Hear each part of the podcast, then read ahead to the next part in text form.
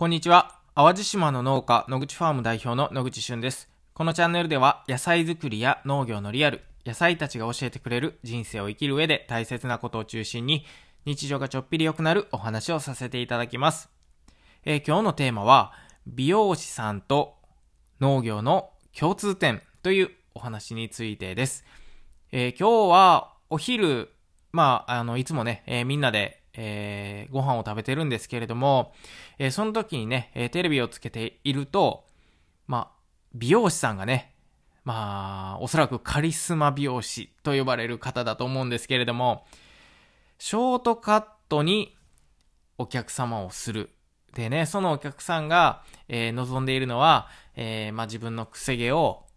なんとかしたいとか、えー、ぽっちゃりした顔をね、小顔に見せてほしいとかね、え、なんかそういうこうリクエストを受けてね、えー、今まで、えー、ショートカットをしたら、すごくこう、おばさんみたいと言われたとかね、まあいろんなこう、エピソードとかね、を抱えた方のお悩みを解決するみたいな、えー、まあ、テレビのコーナーをね、えー、見たんですよ。で、別にそれが見たかったわけじゃないんですけれども、たまたまついていたので、まあちょっとじっくり見てたんですけど、美容師さんって、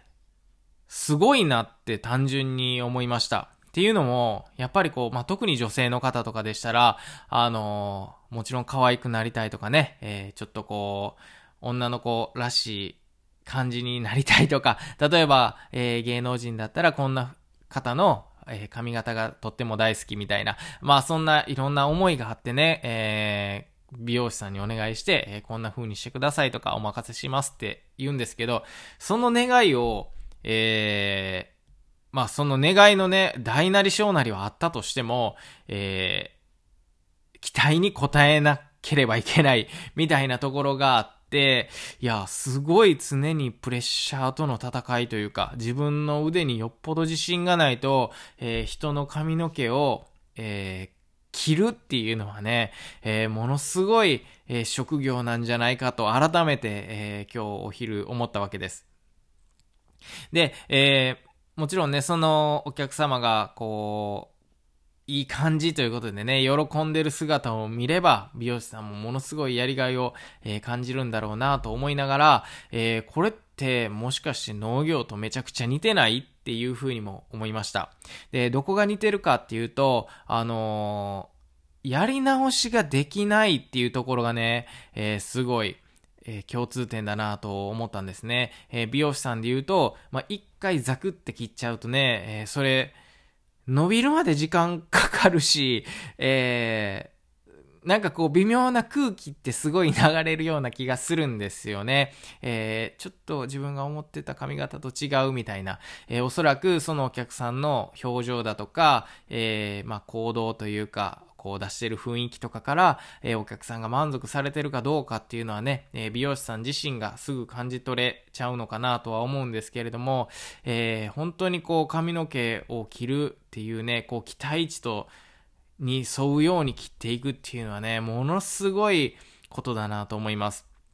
で、え、一方農業では、あのー、まあ、種まきから始まりね、えー、水管理、肥料管理、えまあ、いろんな管理をしながら何ヶ月もかけて、え野菜を育てるわけですけれども、えまあ、その時のね、まあ、気候だとか、あのまあ、雨の量もそうですし、台風が来た来ない、え寒波が来た来ない、えまあ、いろんな要素を含めてね、えその時の一番のベストの味を出すっていうのはね、えこれはまた至難の技なんですね。で、えー、その美容師さんとの共通点は、やはり野菜もやり直しが効かないというところが、あの、吐かないというかね、えー、その一発勝負でお客様の期待に、えー、応えないといけない。ね、えー、例えばうちでしたら定期便のお客様がいらっしゃったりだとか、あのー、玉ねぎの予約、トウモロコシの予約とかね、えー、その予約をしてくださってるお客さんがもうたくさんいらっしゃるんですよね。なので、えー、去年美味しかったから予約しました、え毎年頼んでますとかね、もちろん定期便の人でしたらもう毎月毎月野菜が届くわけですけれども、えやっぱりがっかりしてほしくないし、あのできることならね、えー、想像してたよりもさらにレベルが上がったような、えー、野菜をお届けできたら、まあ、ベストだなとは思うんですけれども、まあ、そんな中で自分たちが考えられる、えー、その一番っていう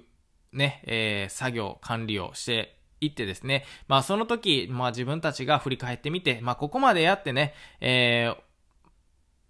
まあ期待値を超えれなかってももう仕方がないと。えー、もうここまでやったんだから今年のベストは出せたねっていうところまではやっぱり、えー、作業を進めておきたいし、自分たちも思いを込めてやっていきたいと。で、えー、まあただね、残念ながらそれがうまくいかなかった場合だったりだとか、お客様の期待に添えなかったっていうことも、まああるかもしれないんですけれどもね、えすぐに取り返すことっていうのがなかなか難しい。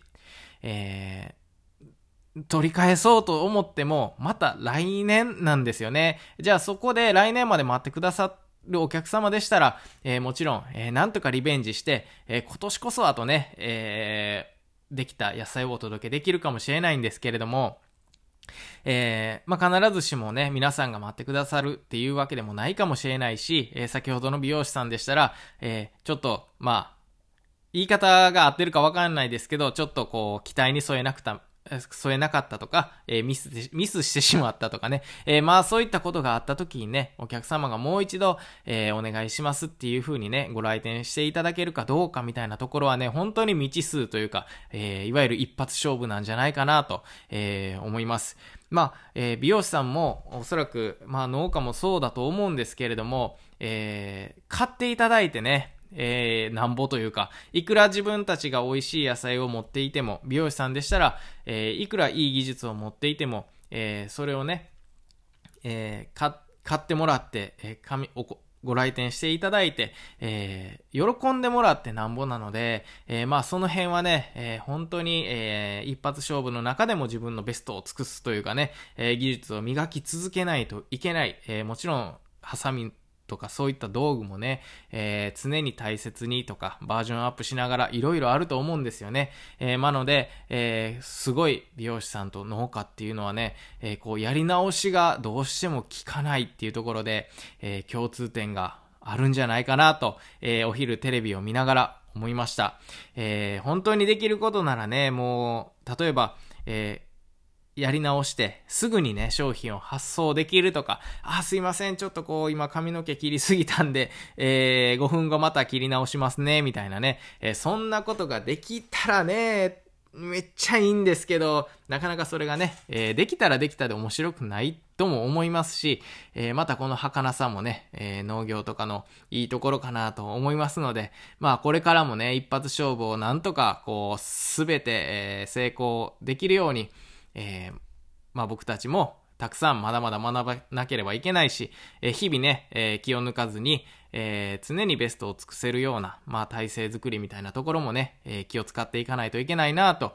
えそんな、あの、今日のね、テレビで特集されるカリスマ美容師さんのプレッシャーってとんでもないなって思いながら、えー、今日はそんなことを思いました。えー、ということで、えー、今日のテーマは美容師さんと農業の共通点というお話でした。最後まで聞いてくださりありがとうございます。また次回お会いしましょう。バイバイ。